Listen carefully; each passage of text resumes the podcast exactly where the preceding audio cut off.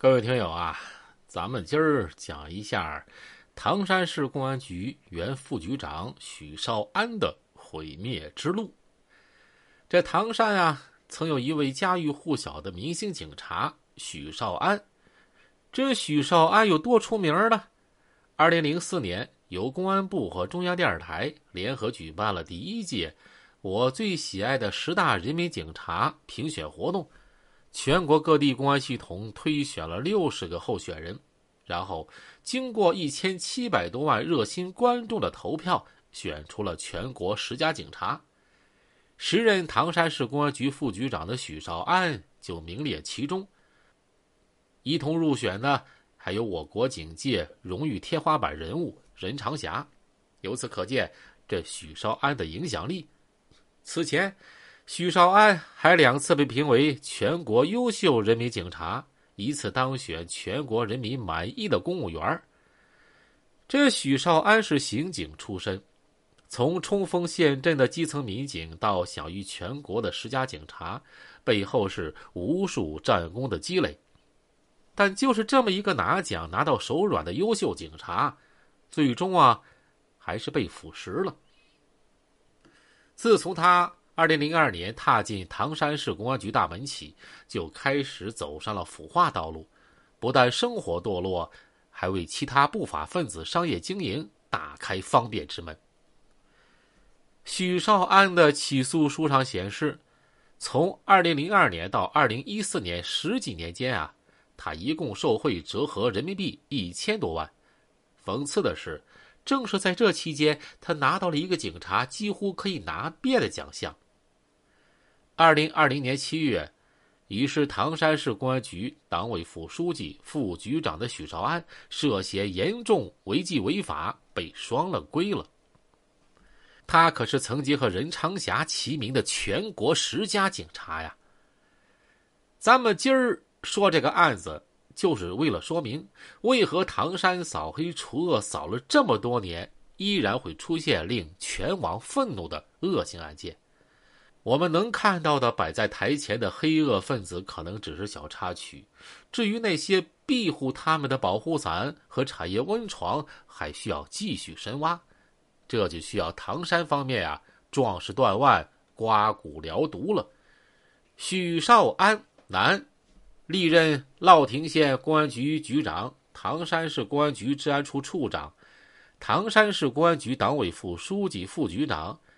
二零二零年七月二号，唐山市监察委员会对许绍安严重违法问题立案调查，因涉嫌滥用职权，经河北省监察委员会批准，二零二零年七月三日被唐山市监察委员会采取留置措施；因涉嫌受贿罪，二零二零年十二月一日，经决定刑事拘留，同年十二月八日决定逮捕。同日，由唐山市公安局路南分局执行逮捕。许绍安涉嫌受贿罪一案，由唐山市监察委员会调查终结，于二零二零年十一月三十日向唐山市人民检察院移送审查起诉。同日，唐山市人民检察院经依法审查查明，二零零二年到二零一四年。许绍安利用担任唐山市公安局副局长职务上的便利以及职权地位形成的便利条件，为他人在企业经营、案件侦办等方面谋取利益，非法收受他人所送人民币七百八十七万元、美元二十五万元、奥迪 A 八轿车啊、大众牌迈腾轿车、本田牌艾力绅商务车各一辆，折合人民币共计一千。一百七十四点五三五五万元，涉嫌受贿犯罪。这具体事实如下：第一呢，被告人许绍安和丛某某之间的利益关系。二零零二年、二零零三年，许绍安利用他时任唐山市公安局职务便利，接受唐山市路北区啊刚窑路某大酒店股东丛某某的请托。对他经营的洗浴网吧等生意给予关照，于二零零二年、二零零三年春节之前，在许绍安家中分别收受丛某某所送的人民币各二十万元，都用于日常消费。二零零九年上半年，